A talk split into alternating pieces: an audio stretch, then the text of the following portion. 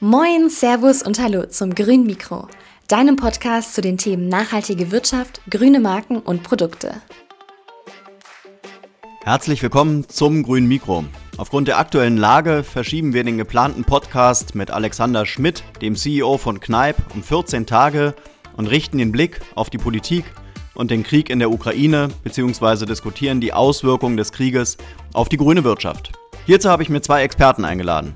Zum einen den Moderator und Politikexperten Jürgen Pfeiffer und zum anderen Kurt Christoph von Knobelsdorf, den Geschäftsführer und Sprecher der NOW GmbH. Angriffskrieg, eine neue Fluchtbewegung in Europa, ein neuer Status quo der erneuerbaren Energien sowie neue Machtverhältnisse in Europa und der Welt und ein neues Selbstverständnis der EU sind genug Stoff für fünf Podcasts. Wir haben es versucht, in einer Folge abzuhandeln und hoffen Ihnen, euch mit dieser Sonderfolge ein paar spannende Einschätzungen zur Situation der grünen Wirtschaft in der aktuellen Lage geben zu können. Gute Unterhaltung also mit Jürgen Pfeiffer und Kurt Christoph von Knobelsdorf.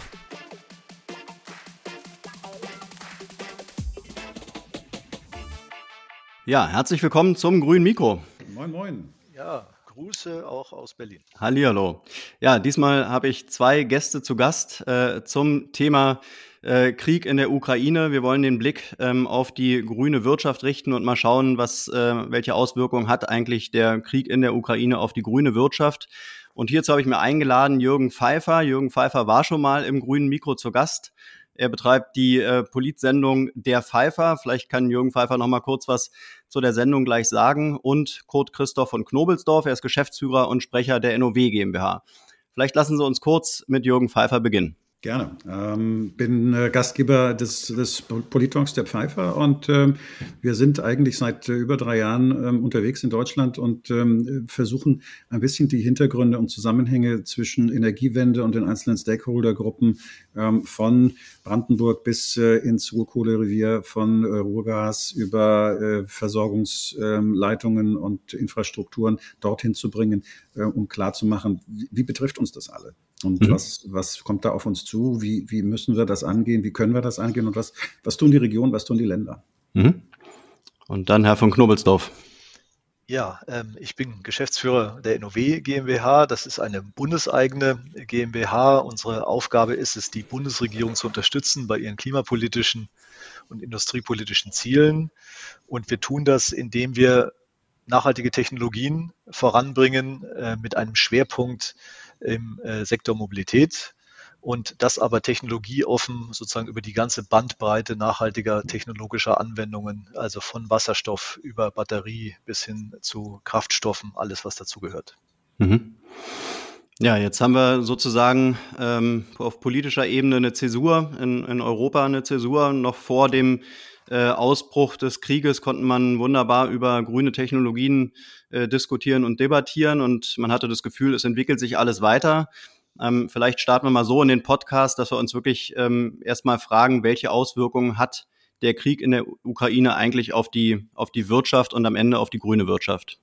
Ja, ich meine, eine der, der Grundfragen ist, äh, wie wir den äh, kommenden Herbst äh, angehen wollen. Wollen wir für die Freiheit frieren oder finden wir bis dahin eine vernünftige Lösung, äh, leere Gasspeicher und möglicherweise bis dahin unterbrochene Versorgung aus unserem Hauptversorgerland Russland äh, zu kompensieren durch andere Lieferungen? Seien sie aus Australien, seien sie äh, aus Amerika und ähm, zu sehen, vielleicht ähm, dort ähm, einen anderen, etwas breiter aufgestellten Energieimport von Rohstoffen zu kriegen. Was, ähm, was sehen Sie, Herr von Hodelsberg? Ich würde vielleicht mal versuchen, ein bisschen zu unterscheiden. Also die, die unmittelbare Auswirkung ist natürlich erstmal, und zwar nicht nur auf die Grüne, sondern auf die Wirtschaft generell, äh, dass das die Wirtschaft belasten wird natürlich. Ja, wir haben äh, jetzt ja schon in den letzten Monaten in der, in der Anbahnung jetzt dieses eskalierten, dieser eskalierten Aggression ja dramatisch steigende Preise an den Energiemärkten gehabt und das wird sich natürlich niederschlagen, ja, weil das, das wird die Verbraucher belasten, die Nachzahlungen haben für ihre Heizrechnungen. Es wird die Unternehmen belasten, die deutlich höhere Energiekosten haben für die Produktion ihrer Produkte. Also das sind erstmal die, die unmittelbaren äh, Auswirkungen.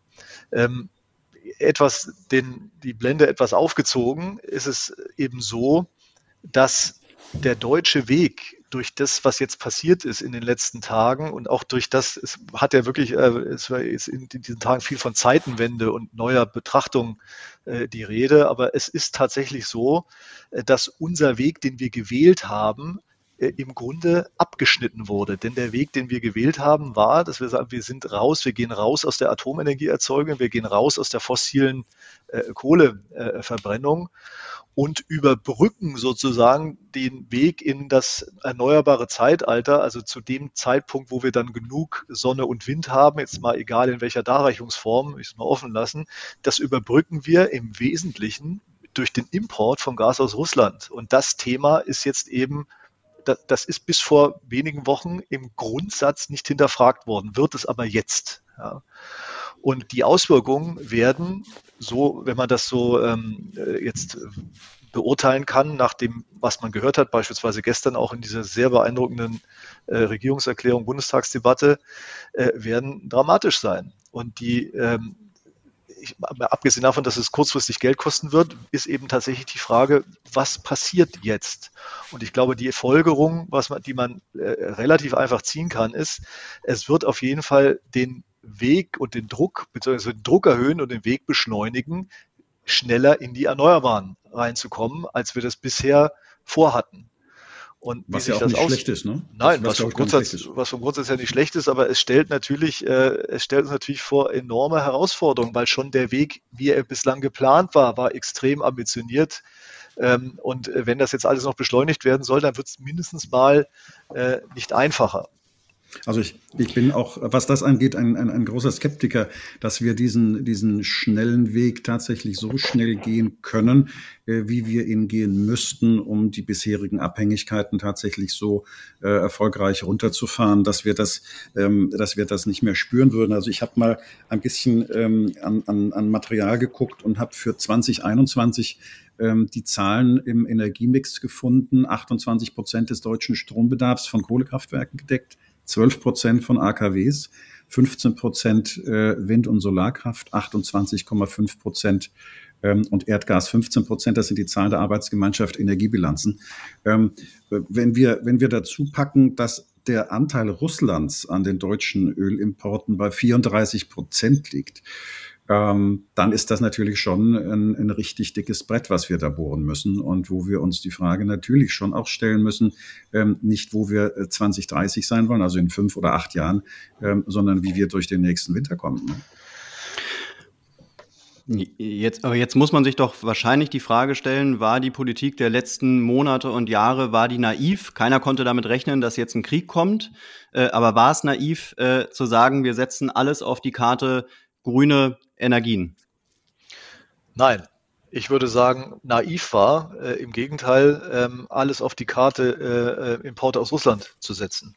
Mhm. Weil diese Abhängigkeit, die war nun offensichtlich und es gab äh, über die Jahre hinweg immer wieder mahnende Stimmen, die darauf hingewiesen haben, äh, mit wem man da eigentlich äh, äh, Geschäfte macht oder mit, we mit wem man da oder auf wem man da sozusagen am Schluss sich verlassen können muss. Da wurden also ja, wurde, es gab ja keine Floskel, die nicht bemüht wurde nach dem Motto, noch im tiefsten, kaltesten Krieg hätten die Russen und so weiter und so fort. Aber äh, wenn ich das so sagen darf, die, diese Eskalation gerade ist absolut grauenhaft und äh, man hat sich eben nicht vorstellen können, dass in Europa äh, nochmal ein souveränes Land äh, Opfer einer Militärinvasion wird. Aber wenn man jetzt mal ganz nüchtern auf, den, auf Herrn Putin guckt, dann hat er eben auch schon vorher äh, Syrien, Aleppo und so weiter, die Städte in Syrien in Schutt und Asche gelegt, hat fürchterlichste Dinge gemacht, äh, hat äh, Passagierflugzeuge abschießen lassen, hat die Krim annektiert, hat den, den Konflikt im Osten der Ukraine geschürt. Also das war doch alles klar, ja. Und trotzdem hat man bis vor kurzem unbeirrt an dem, daran festgehalten, dass wir eben die Abhängigkeit von russischem Gas eben sogar noch erhöhen. Das war bis vor zwei Wochen der Kurs, auf dem die Bundesregierung war oder die Bundesrepublik war. Und Wobei, wenn, wenn, wir, wenn wir, wenn das wir war naiv. Ja, ich glaube, ich glaube am Ende des Tages, wenn wir uns jetzt aussuchen, aus welchen Teilen der Welt wir unsere ähm, Energieimporte bekommen und, und da den demokratischen Maßstab anlegen würden, wie wir ihn in Europa anlegen dürften, an liberale Demokratien, dann würden unsere freundlichen Freunde von Saudi-Arabien angefangen an, ähm, in Zukunft eigentlich auch keine Versorgungslücken mehr bei uns schließen dürfen. Das sind auch nicht gerade die Ausbünde von, von demokratischen Systemen und äh, äh, parlamentarischer Kontrolle im äh, Ja, das ist, äh, es gibt da, das, das, es ist, Herr Pfeiffer, schwierig, da das Reinheitsgebot äh, anzulegen. Aber sagen wir mal so, äh, das, was, äh, was äh, Russland oder was der Kreml da gerade macht, das ist, das ist dann schon nochmal äh, andere Liga. Aber um nochmal auf Ihre Frage einzugehen, ja, das, was in, in der Tat wird die, also Herr Habeck hatte nun gesagt, dass äh, jetzt die, die Vorräte, die es im Moment gibt, dass, äh, dass die reichen, um jetzt durch den Winter zu kommen und auch äh, sozusagen in den Herbst zu kommen. Deswegen haben Sie ja zu Recht die Frage gestellt, was dann? Ähm, äh, es wird ähm, auf jeden Fall Vorkehrungen geben, und das ist ja auch schon angekündigt worden, eben die Gasreserve aufzustocken und das, das äh, entsprechend auch zu regulieren, was bislang eben nicht der Fall war. Und ähm, wir werden, und auch das hat der Bundeskanzler ja gestern angekündigt, wir werden ähm, äh, unsere, die, also wir werden unseren Gasbezug diversifizieren müssen. Also solange wir noch nicht vollständig eben auf, auf grüne Energien und auf grünen Wasserstoff umgestiegen sind, werden wir Erdgas beziehen müssen. Aber wir werden es eben von, wir werden den, den Kreis unserer äh, Anbieter diversifizieren müssen. Deswegen hat er ja angekündigt, und das hat mich gefreut als ehemaligen ähm, ähm, Beamten Schleswig-Holsteins, dass es in Brunsbüttel ein LNG-Terminal geben wird. Da habe ich lange für gearbeitet, als ich da, als ich in Schleswig-Holstein tätig war. Und das ist dann ein, ein Beitrag äh, eben zum Thema Diversifikation unserer Bezugsquellen. Also ich glaube, der, der, der, wichtige, der wichtige Punkt in Ergänzung zu dem, was Sie sagen, äh, ist natürlich, dass in Niedersachsen, äh, in Wilhelmshaven, ähm, das große ähm, äh, Green Gas Ready Terminal auch entstehen wird. Ja, zwei, so zwei geben. Ja. Genau. Das ist, das ist sozusagen ähm, ein, ein, das ist ein Projekt einer belgischen Firma, Tree Energy Solutions heißen die.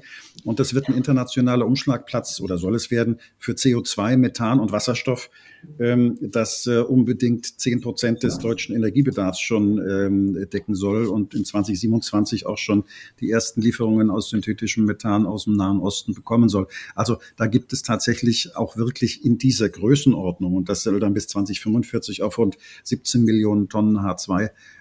äh, äh, hochfahren. Da gibt es tatsächlich auch, äh, das hat Robert Habeck letzte Woche in der, in der Bundespressekonferenz vorgestellt, das Projekt tatsächlich auch schon richtige Big Bangs und in diesen Größenordnungen, glaube ich, äh, werden wir uns in Europa an vielen Stellen, ob das Rotterdam ist, ob das Spanien ist, ob das Frankreich ist, aber ich glaube, dort ähm, sollten wir uns in Europa versuchen, in dieser Größenordnung, weil das auch für die großen internationalen Investorengruppen, glaube ich, spannend ist, ähm, auch tatsächlich auf eigene Beine und auf eigene Kräfte in der ökologischen Erzeugung, sei es Solar oder Wind ähm, auch ausrichten. Mhm. Hat denn die alte Bundesregierung, ähm, war das so eine Art Doppelmoral, dass man auf der einen Seite mit den Russen verhandelt hat, sich von der Energie extrem abhängig gemacht hat, auf der anderen Seite aber dann eben grüne Energien forcieren wollte, voranbringen wollte? Ist das so eine Art Doppelmoral? Tu mich schwer, da jetzt äh, Haltungszeugnisse äh, äh, zu verteilen. Ich habe ja eben schon gesagt, dass ich also ich, ich glaube, dass der, die, dieser Weg in die Abhängigkeit äh, von russischem Gas, das war in der Tat naiv, weil es gab die Warnungen. Und das war eben, äh, wenn ich das vielleicht sagen darf, aus der Warte eben jetzt hier von jemand, der das, der mit dem LNG-Terminal in Brunsbüttel zu tun hatte es war immer klar, dass es da um Geopolitik ging. Ja, und das war, es hat ganz erstaunliche Zyklen genommen. Ich weiß noch, als wir damals ganz am Anfang mit den, äh, mit den Investoren zum ersten Mal im Bundeswirtschaftsministerium waren, da haben, da, also ist freundliches Desinteresse wäre noch ein Euphemismus. Ja, das haben mhm. sie gesagt, das ist interessant, macht mal, ja, wenn ihr das machen wollt, ja, aber wir setzen auf Pipeline, äh, auf, die, auf das Pipeline-Gas nach Russland. Dann hat es einen nächsten interessanten Zyklus genommen, weil dann kam nämlich Donald Trump und auf einmal war die Nord Stream 2 Leitung in Gefahr, weil der, der, weil der drohte sie zu sanktionieren. Deswegen hat man versucht, Trump äh, zu äh, milde zu stimmen, indem sagt, ja, wir bauen aber LNG-Terminals, dann können wir, dann könnten wir ja auch dann LNG aus den USA einführen. So, dann war Trump weg, dann sank das Interesse wieder und jetzt kommt das LNG-Terminal, weil Nord Stream 2 nicht kommt. Also das ist schon eine ziemlich interessante äh, Entwicklung, die das, dieses ganze Thema gemacht hat. Aber Doppelmoral würde ich nicht sagen. Man hat eben, also man hat ja eigentlich im Grunde nie einen Zweifel daran gelassen, dass die Zukunft erneuerbar ist und dass das das ist, wo man hin will und hat sich aber eben leider festgelegt, äh, diesen, den, den Weg dorthin im Wesentlichen zu gestalten äh, über, über Erdgas und zwar über Erdgas aus Russland. Das war sicherlich es gibt noch, gibt noch einen Punkt. Ne? Ähm, es gibt noch einen Punkt. Man muss, glaube ich, ein bisschen von der, von der sozialdemokratischen ähm, Wandel durch Handelpolitik ähm, und der Anbindung Russlands auch an den europäischen äh, Festlandbereich nach dem Fall der Mauer ähm, sicherlich auch ähm, unterscheiden zu den energiepolitischen zweiten äh, Fronten, die ja durch den ähm, äh, Unfall bei Fukushima ähm, mhm. äh, aufgekommen sind und die das Ganze insgesamt als, als strategisches Setting noch mal ganz anders verschärft haben. Also ich glaube, der Ausstieg aus dem Ausstieg aus dem Ausstieg der Atomkraft, äh, der dann durch Fukushima noch mal gepusht worden ja. ist durch die Kanzlerin, ähm, plus den Ausstieg aus der Kohle, ähm, den wir jetzt bis 2038 oder nach Koalitionsvertrag möglichst früher ähm, haben wollen in 2030. Das sehe ich realpolitisch gesehen als die Skiller- und Charybdis-Problematik der jetzigen äh, Ampelregierung, weil wir auf der einen Seite tatsächlich nicht frieren können für den Frieden, ähm, auf der anderen Seite aber tatsächlich das Licht oder eben halt die, die, ähm, die, die, die Heizungen ausgehen lassen können im nächsten Jahr. Das heißt, es wird irgendwo die grüne Jugend hat ja auch schon ganz ähm, dezent aufgeschrien, wenn ich das richtig äh, zur Kenntnis genommen habe vor kurzem. Ähm, es wird irgendwo nochmal eine dicke, fette Kröte geben in diesem Bereich. Entweder steigen wir erneut aus der äh, Kernkraft aus, holen andere, äh, oder holen alternativ aus Frankreich noch mehr Kern Kernenergie rein oder aus Polen mehr Steinkohle. Oder aber wir lassen unsere deutschen äh, Kohlekraftwerke noch länger aus dem äh, vollen schöpfen und schalten eben nicht wie wir das in diesem Jahr noch vorhaben, äh, einige weitere Meiler in einigen anderen Bundesländern nochmal ab, weil wir es uns vielleicht tatsächlich momentan nicht mehr leisten können. Also das sind, glaube ich, die energiepolitisch brutalen, äh, realistischen ja. Entscheidungen der nächsten Wochen und Monate. Aber äh, ohne, ohne das kleinreden zu wollen, ähm, das betrifft im Zweifel die Zeitpläne, aber nicht den äh, am Schluss nicht das Ziel oder den, das, äh, also das Ziel ist klar und ich glaube eben, dass wir ohnehin jetzt auch ohne diese Eskalation äh, auf einem Weg waren, wo das alles, äh, also ich hatte, habe den Eindruck, bei den russischen ähm, äh, Konzernvertretern war eben noch nicht so richtig angekommen oder nicht vollends angekommen, dass Europa allen Ernstes beschlossen hat, ähm, äh, klimaneutral zu werden. Und das, das ganze Geschäftsmodell ähm, äh, stand ja eben zur Debatte oder hätte früher oder später zur Debatte gestanden. Das waren jetzt so, es gab so gewisse Vorläuferdiskussionen. Das ist diese Stellvertreterdebatte nach dem Motto blauer Wasserstoff äh, und roter Wasserstoff und so weiter. Aber in Wahrheit äh, war eben relativ klar, oder hätte denen relativ klar sein müssen, dass sie sich eben auch umstellen müssen, weil sie auf Dauer kein fossiles Erdgas und auch kein fossiles, äh, also Erdöl in die EU werden äh, liefern können. Ich glaube, mhm. wir werden unter dem, unter dem Strich eine sehr, sehr starke ähm, zwei, zwei ähm, Straßenlösung finden müssen. Wir müssen das Tempo, das wird auch ganz stark, glaube ich, nur über die Europäische Union in Brüssel ähm, nochmal mit den Rahmenbedingungen, insbesondere äh, mit den, mit den Gesetzgebungsverfahren äh, ähm, funktionieren können, um das zu beschleunigen, das Hochfahren nämlich der, der, der grünen ähm, alternativen ähm, Energien und auch gleichzeitig des Hochfahrens einer Wasserstoffwirtschaft im industriellen Maßstab. Ich glaube, das wird äh, die vorrangigste Aufgabe von Brüssel sein müssen, äh, dort auch ähm, wesentlich äh, mehr in der Planungssicherheit äh, und in der Genehmigungsfristen äh, zu tun. Und auf der anderen Seite, glaube ich, wird es sehr, sehr darauf ankommen, dass wir diese Phasen so gut synchronisiert bekommen, dass wir sie in den europäischen Mitgliedsländern, auf die ja sehr viele Lasten jetzt auch zukommen, ähm, nicht dazu äh, kommen lassen, dass die Bevölkerungen irgendwann sagen, ja, ist alles schön und gut, aber Freunde, lieber, lieber, lieber hole ich mir mein Gas irgendwo daher, wo ich es geliefert bekomme, als, als äh, dass ich, dass ich mir hier Zeitungspapier in den Ofen stecken muss. Ähm, also ich glaube, man muss, man muss sehr, sehr nüchtern und realistisch sein und auf der einen Seite ohne Zweifel ähm, dort den Stecker ziehen, wo man äh, sich wirklich in den Absichten und in der Brutalität dessen, was passiert, getäuscht hat. Das, glaube ich, ist äh, ohne äh, dass man, dass man sich da selber auf die, auf die Schulter klopfen muss, ein, ein, ein, ein Punkt, den, den alle ähm, professionellen Beobachter äh, unterschätzt haben.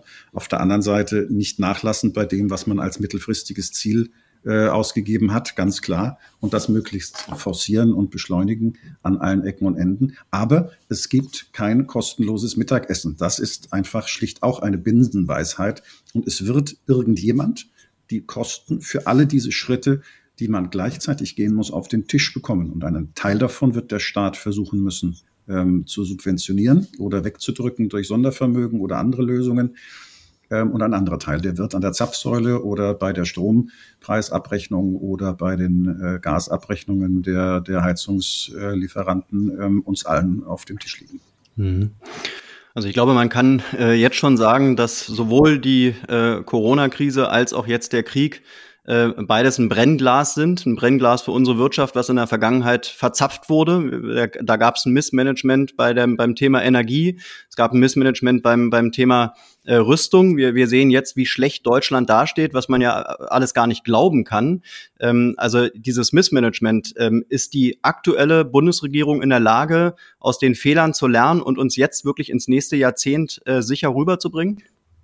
Also ich würde gerne eine, eine Einschränkung machen. Ich will nicht Missmanagement einfach unwidersprochen stehen lassen wollen, weil ähm, wir haben viele, viele Insellösungen gemeint, treffen zu können. Wir können, und das zeigt sowohl äh, Covid-19 als auch die, die jetzige ähm, äh, Krise mit der Ukraine und der Krieg dort, wir können in Europa nur gemeinsam Lösungen für Probleme finden, die alle Mitgliedsländer gleichermaßen betrifft, auf die eine oder auf die andere Weise. Das hat bislang noch nie so klar auf der Tagesordnung gestanden wie, glaube ich, jetzt, wo es eine konzertierte Energiepolitik in Europa braucht. Bis hin zu Einkäufen, bis hin zur Frage, ähm, wer ist der Ansprechpartner für einen globalen Energieminister aus Australien oder aus Kanada oder aus Amerika? Ähm, kann das eine Kadri Simpson sein oder brauchen wir eine europäische Energieagentur im besten Sinne, die das koordiniert, die auch Wasserstoffhochlauf und diese ganzen Dinge koordiniert? Ich glaube ja, Klammer zu.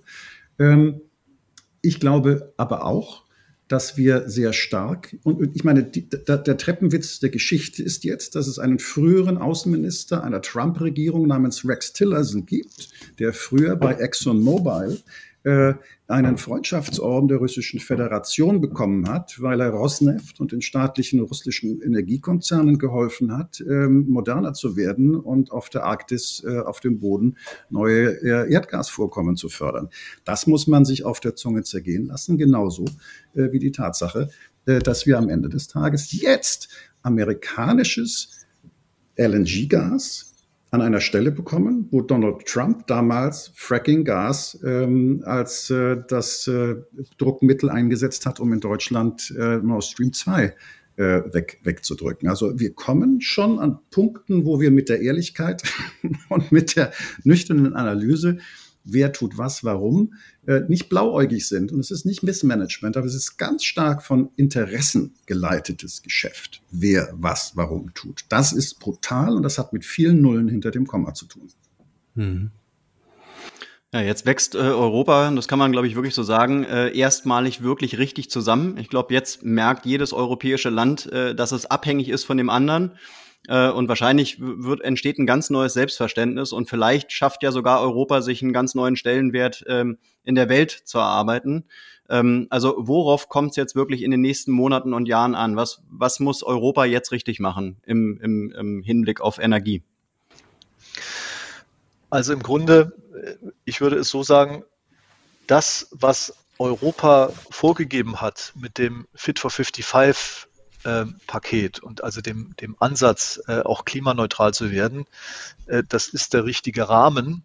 Ähm, wenn jetzt das, äh, ähm, die, die Ergebnisse der letzten oder die Entwicklung der letzten Tage und Wochen äh, dafür sorgen, dass eben nicht die üblichen europäischen Mechanismen in Gang kommen, die dazu führen, dass alles äh, durch endlose bürokratische Mühlen äh, gedreht werden muss, äh, bis dann irgendwas äh, Unkenntliches bei rauskommt und alles nochmal dreimal vorwärts, rückwärts äh, diskutiert wird, sondern jetzt tatsächlich unter dem Eindruck oder in, mit dieser jetzt hoffentlich gewachsenen Erkenntnis, die Sie gerade angesprochen haben, Herr Noack, tatsächlich beschleunigt wird, dann ist jedenfalls am Rahmen gar nicht so viel äh, zu ändern. Es muss jetzt einfach umgesetzt werden und ähm, es, braucht, es muss also Tempo gemacht werden.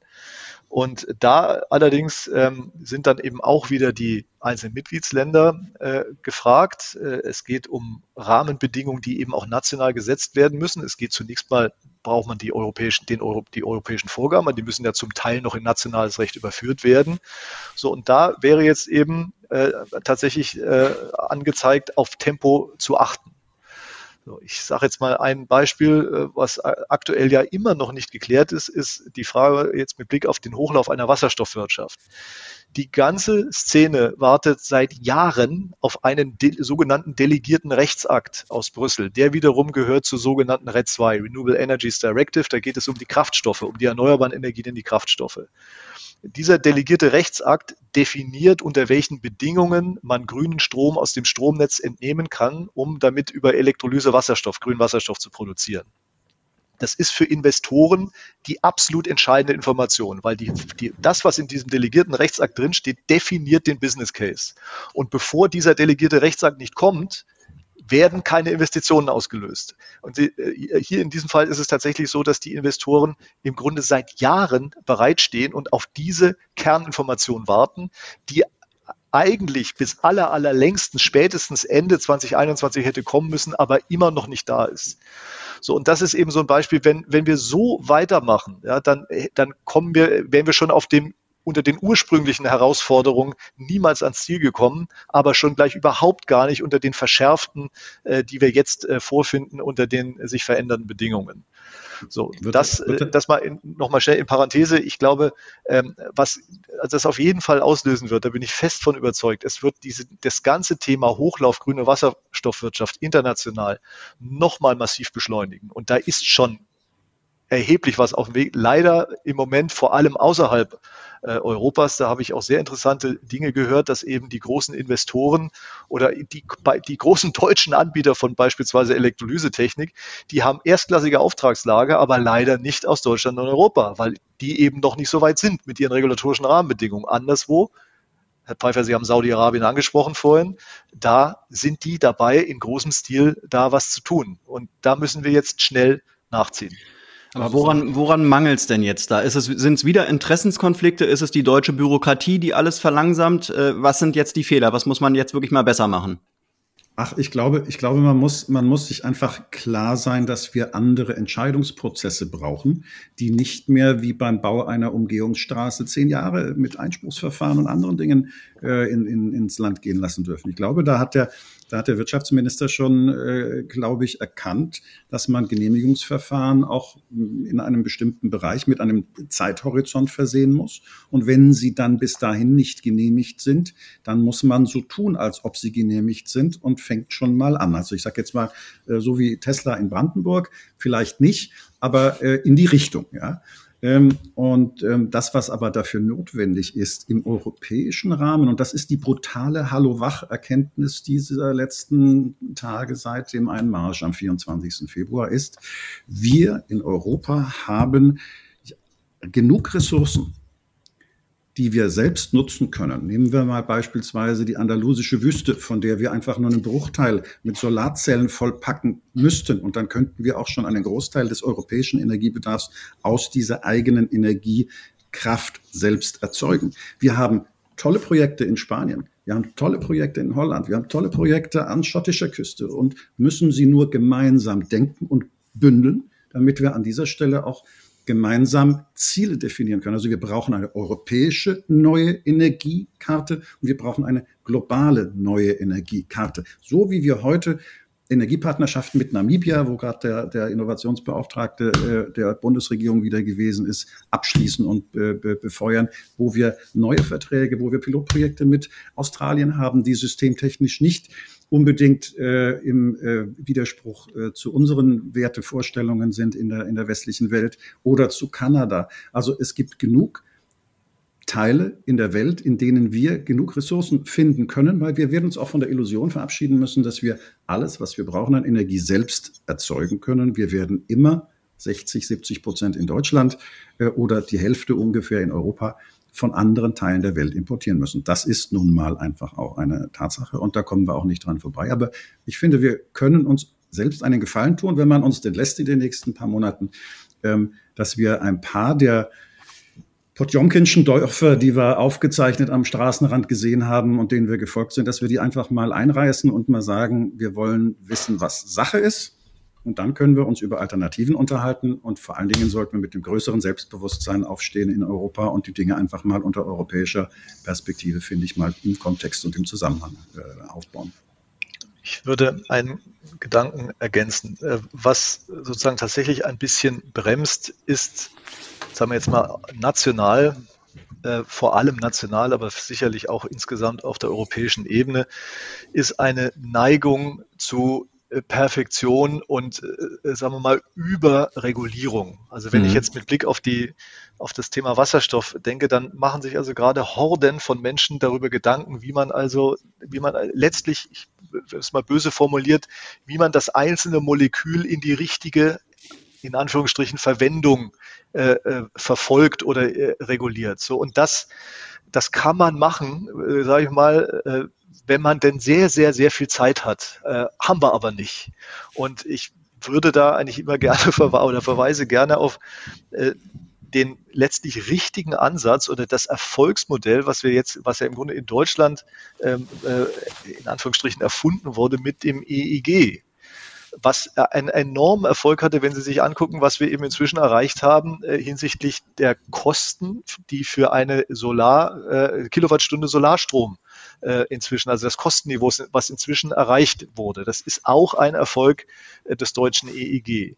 Und man hat eben damals gesagt, er hat einen rein angebotsorientierten Förderansatz gewählt. Er hat gesagt, wer produziert grünen Strom, kriegt eine Vergütung. Punkt und hat nicht überlegt, also pass auf, lieber Windmüller, du kriegst eine Vergütung, aber nur, wenn du sicherstellst, dass dieser grüne Strom aber auch in die und die und die Verwendung geht. So, und das ist genau das, was wir gerade mit dem Wasserstoff äh, mit dem Wasserstoff machen. Und das ist eben, das, von dieser Denke sollten wir uns ein Stück weit äh, verabschieden, damit wir einfach ähm, Geschwindigkeit äh, aufnehmen.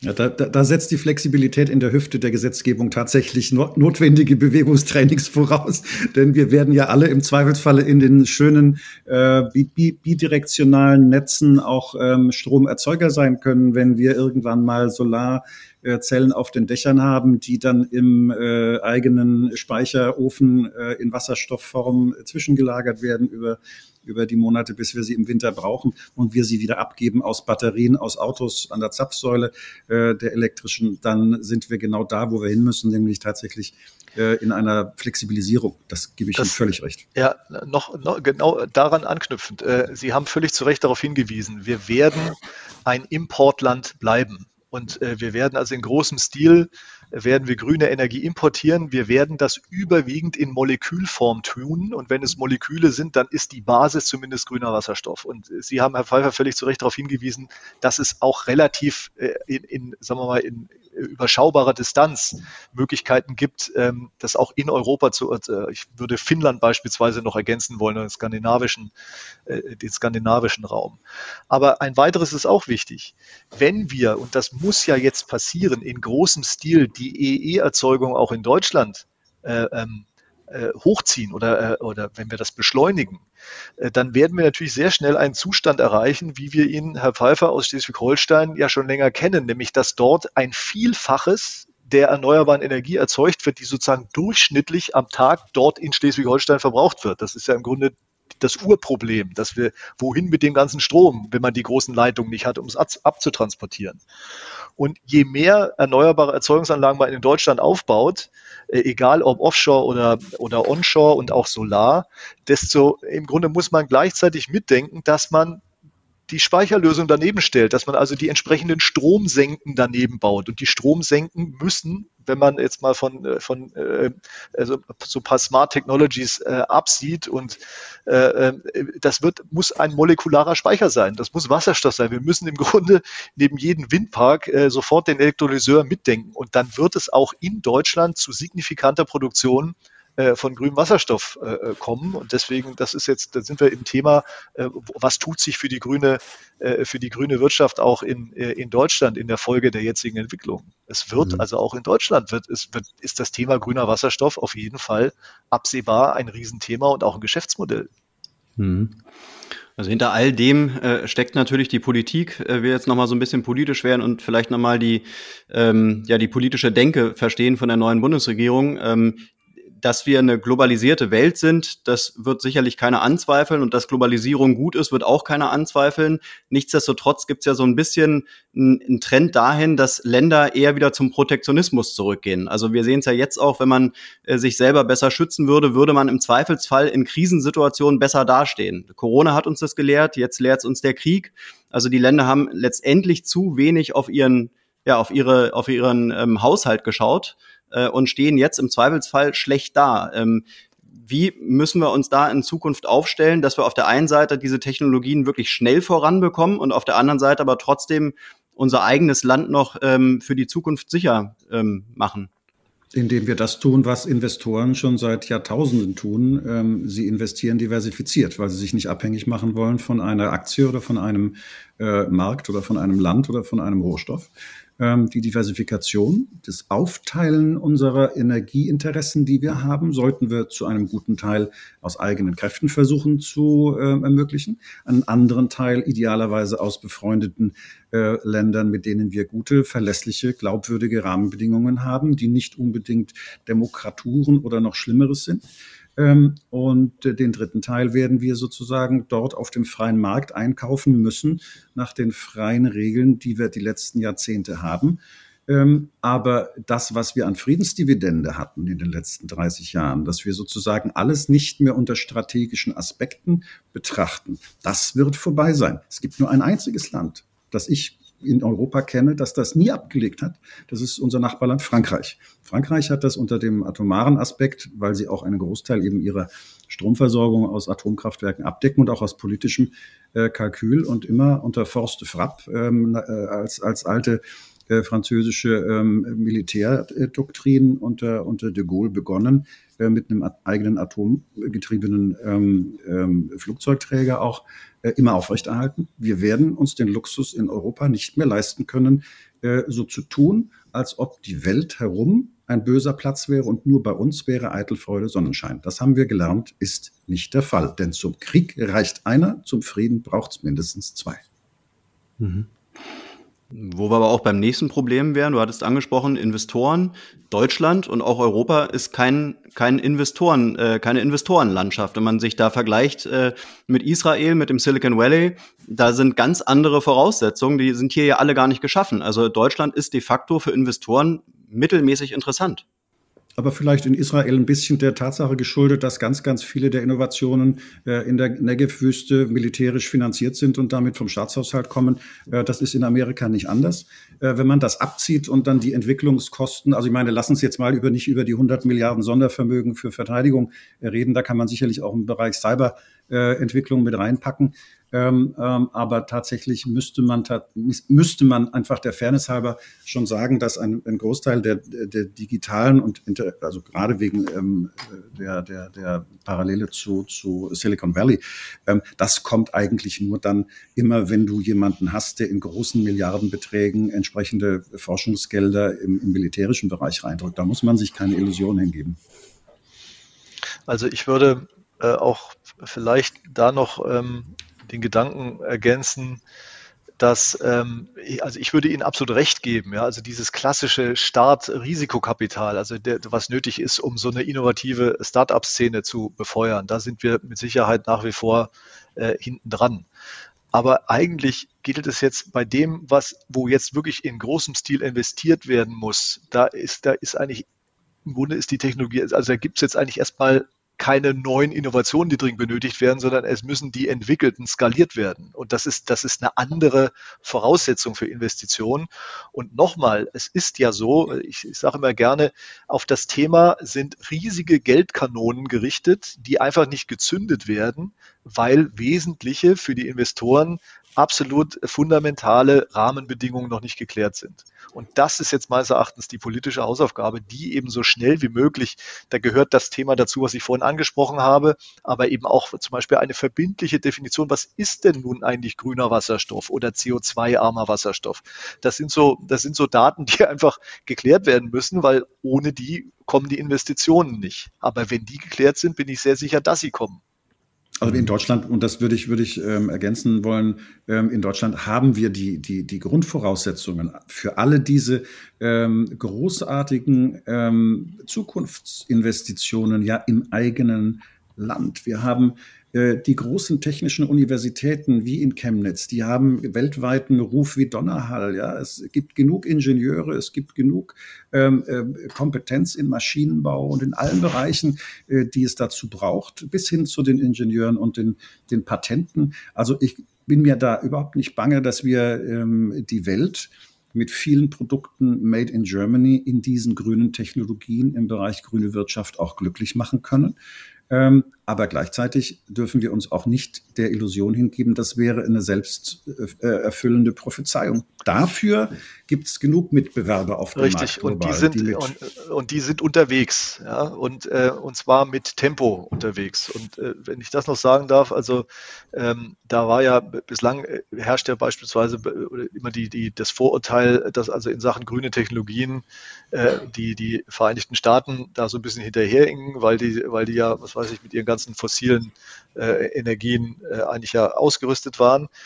Da gibt es aber jetzt auch Bewegungen, die dazu führen werden, dass da ganz schnell Tempo aufkommt. Also da gibt es ja jetzt die, diese aus, auch aus Corona geboren, dieses Build Back Better äh, Paket von Joe Biden und da ist ein Tax Credit für grünen Wasserstoff drin, der den Preis des Kilogramms grüner Wasserstoff auf drei Dollar drückt. Und wenn das kommt, und da gibt es, glaube ich, offenbar in, in äh, beiden großen Parteien große Übereinstimmung. Also das wird kommen, selbst wenn das große Paket möglicherweise noch gerupft wird, aber dieser Teil wird kommen. Und wenn das da ist, dann werden die da, sind die auf der Überholspur in den USA.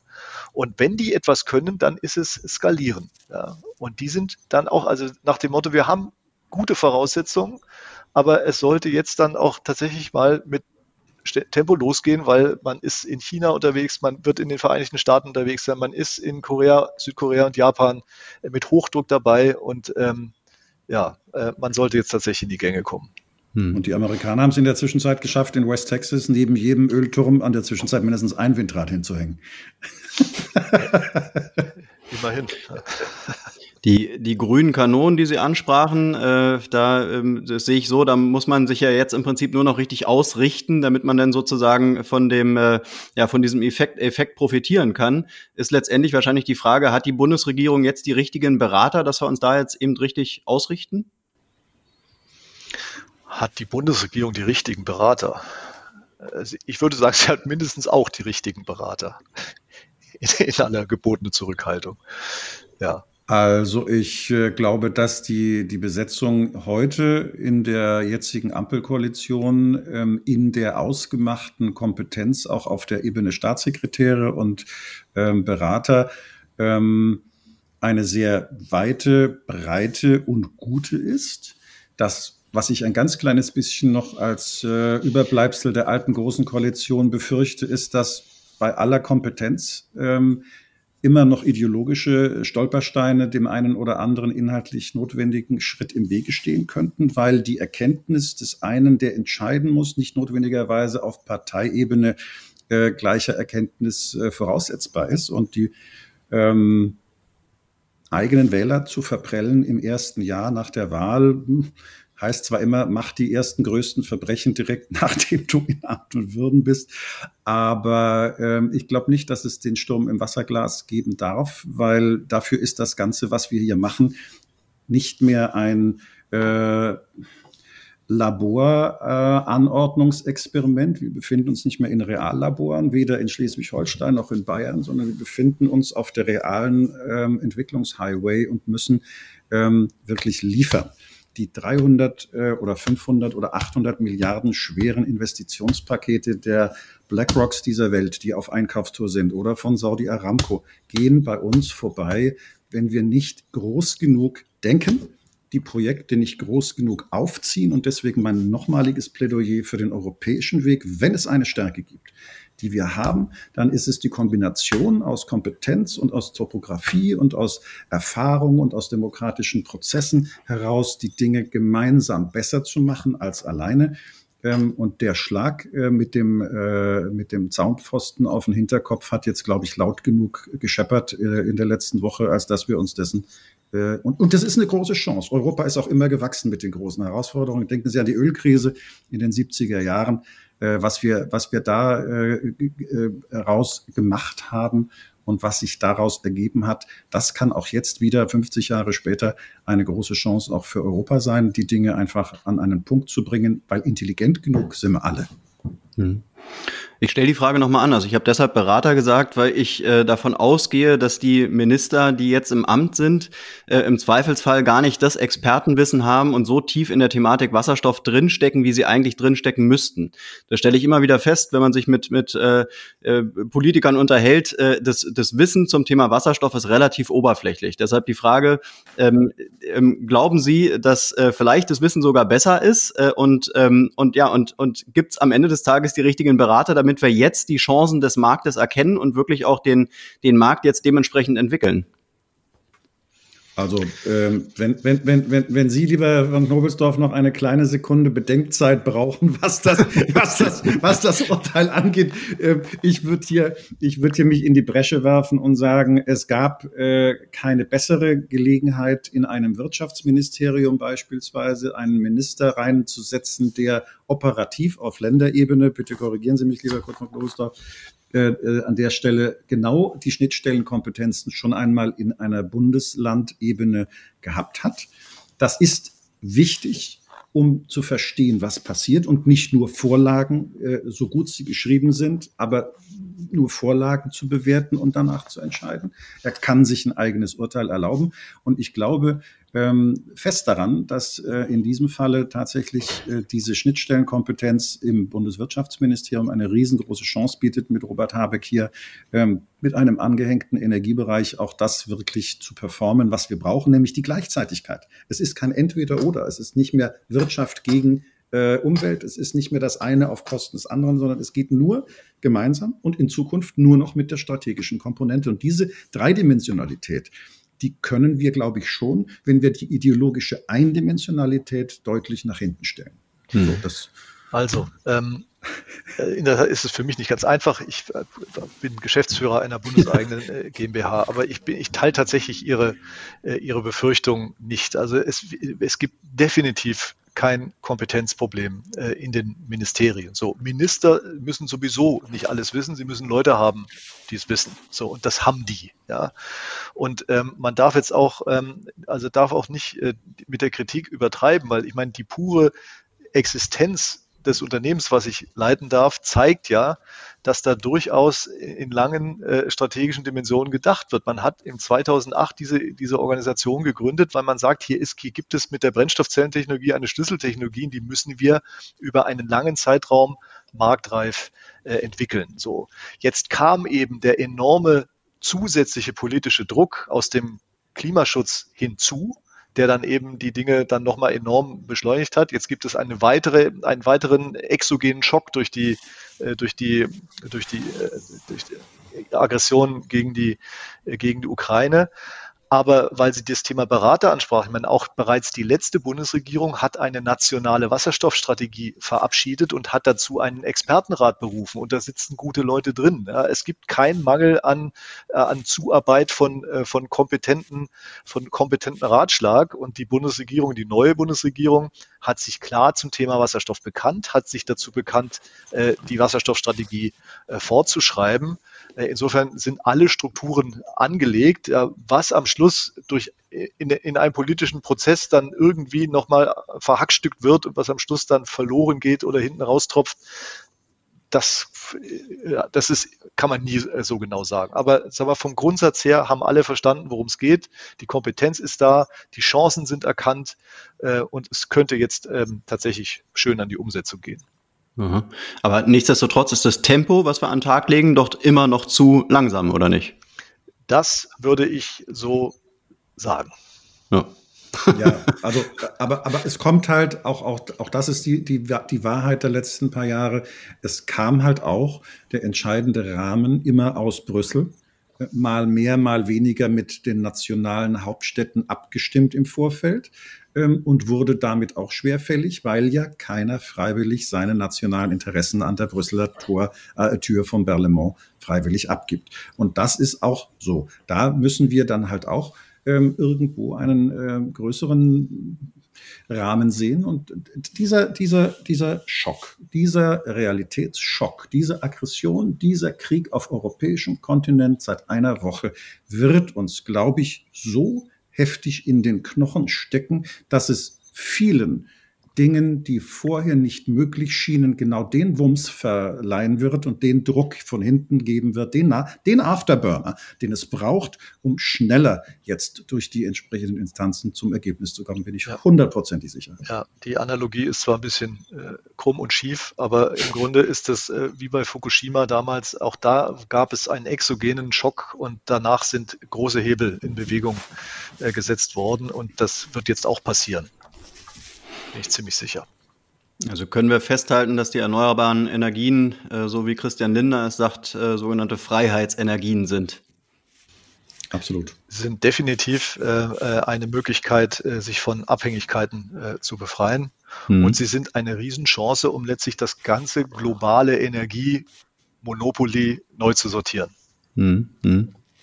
Also wir müssen, wir müssen nicht Freedom Fries gegen Freedom Gas eintauschen, aber äh, der, der grundsätzliche Ansatz, äh, weniger äh, die, die gesamte ähm, Schicksalsfrage der Energieversorgung in eine, zwei oder drei Hände zu legen, definitiv schafft Entscheidungsfreiheit und Verantwortung aber gleichermaßen. Und da, äh, glaube ich, ist äh, der schöne Zweiklang, das ist auch das, was unsere Demokratie ausmacht. Ähm, wenn wir nicht vorschreiben, haben wir die Freiheit zu entscheiden. Wir müssen nur nachher auch äh, dann so konsequent sein, die Verantwortung dafür zu übernehmen, wenn wir daneben gelegen haben. Hm. Okay, dann möchte ich den Podcast gerne so abschließen, dass wir vielleicht nochmal einen Blick auf die Atomkraft, auf die Atomenergie ähm, äh, werfen. Ähm, wie du schon gesagt hattest, Jürgen, äh, Frankreich ist da immer noch big in business ähm, und äh, auch die Russen sind weit davon entfernt, äh, ihre AKWs abzuschalten. Also wir ähm, sind zwar hier in Deutschland äh, wahrscheinlich Vorreiter, was, was es äh, Thema, zum Thema erneuerbare Energien und, und grünes Denken, aber die Länder um uns herum, äh, inklusive China, ähm, sind ja dem Thema immer noch zugewandt. Also wie kriegen wir dieses Thema äh, in Zukunft irgendwie in Griff? Und vielleicht kann ja auch Deutschland als grüner Leuchtturm da irgendwie auf politischer Weltbühne ähm, ja, äh, irgendwie eine Rolle spielen, dass, dass die Welt dann doch ein Umdenken schafft. Also bin da sehr skeptisch, was das angeht. Äh, wir haben äh, jetzt die Zeit, wo wir mit Sicherheit eher die Frage diskutieren und das, was Macron jetzt gerade im Wahlkampf äh, und im letzten Jahr ähm, beschlossen hat mit neu, neuen Atomkraftwerken, die, die brauchen ja erstmal 10 Jahre, 15 Jahre, bis die da stehen. Dann wollen die da 30 Jahre lang betrieben werden. Also wir reden hier von der Zeitachse äh, von heute 30 Jahre aufwärts, äh, bei denen dieses Thema Atom ähm, eine Rolle spielen wird und ähm, unabhängig von CO2-Emissionen äh, immer noch mit der, mit der Endlagerungsfrage eine, eine Energieform ist, äh, die ein hohes Restpotenzial an versozialisierten Kosten hat, weil ja wie wir bei TEPCO äh, in, in Fukushima gelernt haben, äh, keine Rückversicherung jemals auch nur ansatzweise Kosten übernimmt, die durch einen Meltdown und einen GAU verursacht werden. Also ähm, es wird so sein, dass wir äh, auch nie, kein europäisches Mitgliedsland, sei es Polen, sei es wo auch immer, dazu zwingen können, Energie im nationalen eigenen Interesse, bislang zumindest, an bestimmten äh, CO2-Richtlinien oder anderen Punkten auszurichten. Es muss schon aus nationalem eigenen Interesse kommen. Vielleicht bietet uns die jetzige Situation, die wir haben, auch hier die Chance, gemeinsam ähm, nationales, also ich meine, das haben wir in, in der Ukraine doch erlebt. Tschernobyl war ein kontinentaler europäischer GAU und er betrifft uns, egal ob wir in der Schweiz, ob wir in Frankreich, in Italien oder in Stockholm sind. Und der Fallout betrifft alle. Das heißt, alle Atomkraftwerke und alle diese Arten von, von Erzeugung von Strom werden alle in Europa betreffen. Da muss man sich auch keiner, äh, keiner Illusion hingeben. Insofern, auch das wäre etwas, was für die Zukunft äh, mit Sicherheit eine spannende Geschichte ist. Aber Grundfrage bleibt, wollen wir und wie können wir unseren eigenen Energiebedarf decken? Können wir den so stark runterfahren, dass wir weniger in Zukunft brauchen? Können wir effizienter werden? Können wir Technologien, können wir Wärmedämmung, können wir äh, auch Verzicht üben? Es gibt ja kein Grundrecht auf Dauerwachstum. Es gibt keine eierlegende Wollmilchsau und keinen Wolpertinger. Es gibt auch kein Perpetuum mobile. Insofern, warum soll es ein Dauerwachstum geben? Ähm, insofern müssen wir immer dran denken, was sind unsere eigenen Prioritäten? Wo sind die? Und wer ist derjenige, der nachher die Rechnung auf den Tisch kriegt? Das, finde ich, gehört der Fairness halber auch dazu. Gut, das ist ja im Grunde ähm, die Diskussion, die wir im Zusammenhang mit der Taxonomie ja gerade geführt haben, mhm. also vor der, vor der Eskalation. Und ähm, schon da war ich der Ansicht, dass äh, wir haben in Deutschland entschieden, es ohne die Kernenergie zu machen. Also verfolgen wir entsprechend unsere, ähm, äh, unsere Strategie, indem wir jetzt eben auf, auf Wind und Sonne setzen. Ähm, aber wir sollten uns nicht daran abarbeiten, jetzt die Franzosen davon zu überzeugen, äh, das auch so zu tun. Und das, weil wir das nicht schaffen werden. Also das ist, das gehört dann eben einfach dazu, das muss man einfach akzeptieren. Ja. Und ähm, ja, äh, ja, das vielleicht als Antwort darauf. Also die, äh, das, äh, das war ja auch so ein, im Grunde auch interessant, das jetzt rückblickend zu sehen.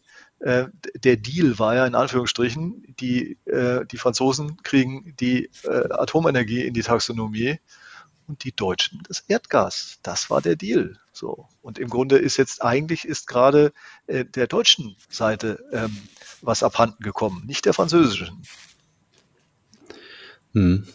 Aber wir werden mit den erneuerbaren Energien werden wir nicht so sowas wie ein zahnloser Tiger, dass wir jetzt hier wirklich in Deutschland im Prinzip äh, unser eigenes Süppchen kochen und die Welt lacht uns letztendlich aus, weil die können viel günstiger den Strom, äh, Strom produzieren, keiner hat was gegen AKWs und wir machen uns das Leben wie immer ein bisschen schwerer.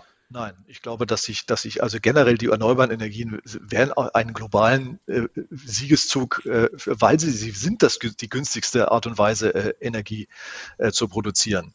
Was jetzt, was eigentlich eben immer noch fehlte, bis heute fehlt, ist eben sozusagen der, der Link äh, zur Speicherbarkeit. Und der mhm. Link zur Speicherbarkeit ist der Wasserstoff. Und mit dem sozusagen in der Kombination grüne Elektronen, grüne Moleküle hat man die Zutaten für ein nachhaltiges äh, Energiesystem, Gesamtenergiesystem System äh, der Zukunft. Und das sollte man jetzt mit Nachdruck betreiben. Und äh, ob die Franzosen dann noch ein paar Kernenergiereaktoren laufen haben, das spielt dann eigentlich keine Rolle. Schauen Sie, wenn Sie sich eine Zahl vor Augen führen, wir brauchen in Deutschland alleine, um die Stahlproduktion grün zu kriegen, 15 Terawattstunden Energiebedarf, den wir über Wasserstoff decken müssen. Da wird es Pipelines brauchen, da wird es eigene Elektrolyseure brauchen, da braucht es wirklich richtig dickes, fettes, neues Infrastruktur und Energiepotenzial. Das ist die Musik der Zukunft. Das ist das, was wir aber mittelfristig nur aufbauen können, weil dafür brauchen wir jetzt die Entscheidung in den nächsten zwei Jahren. Dann braucht es den Ramp-up, den Hochlauf die nächsten fünf Jahre. Sag mal so ab 2030, glaube ich. Bitte korrigieren Sie mich, äh, wenn ich das, wenn ich das von der von der Zeitschiene zu optimistisch einschätze. Aber ich glaube, so ab 2030 äh, ist das dann ein Geschäftsmodell, in dem das skaliert, soweit interessant ist für alle Beteiligten an dieser sogenannten Wasserstoffwertschöpfungskette und zwar global, weil wir alle anders denken können und müssen, horizontal und nicht mehr nebeneinander. Es wird nur noch gemeinsam verschränkt. Hier die Abwärme, da die Industrie, da äh, CO2, da ein Kreislauf, da wieder zurück, da in Methanform. Die brauchen das so, die anderen kriegen es so. Nur dadurch werden wir ähm, äh, das, glaube ich, sauber gut abbilden können. Aber das ist eindeutig die Zukunft ähm, nachdem es drei Anläufe gegeben hat mit dem Thema Wasserstoff in den letzten Jahrzehnten, die alle krachend an der Wand gescheitert sind, glaube ich, ist das der dritte Anlauf. Aber der hat es jetzt in sich. Ähm, und äh, alles andere ist eine äh, alte Energie, in Anführungszeichen, die ihre Zeit hatte. Alles, was fossil ist, wird nicht, also egal ob Russland 2060, wie Sie es versprochen haben, oder die Chinesen in 2050 oder andere, es wird definitiv Ende Gelände sein an dieser Stelle. Hm.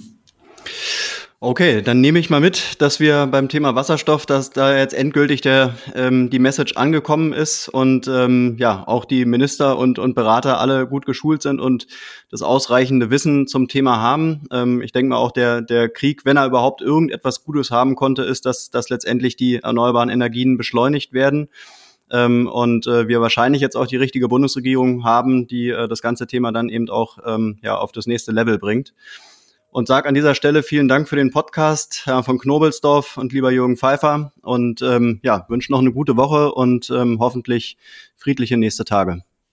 Alles gut. Zusammen. Herzlichen Dank. Danke. Ja. Tschüss. Tschüss. Und das war's auch schon wieder für heute mit einer neuen Folge Grünes Mikro. Alle Infos und Links zu diesem Podcast findest du in den Show Notes. Wenn es dir gefallen hat, dann abonniere uns gerne auf den gängigen Streaming-Plattformen und lass eine Bewertung da. Wir würden uns freuen. Bis zum nächsten Mal.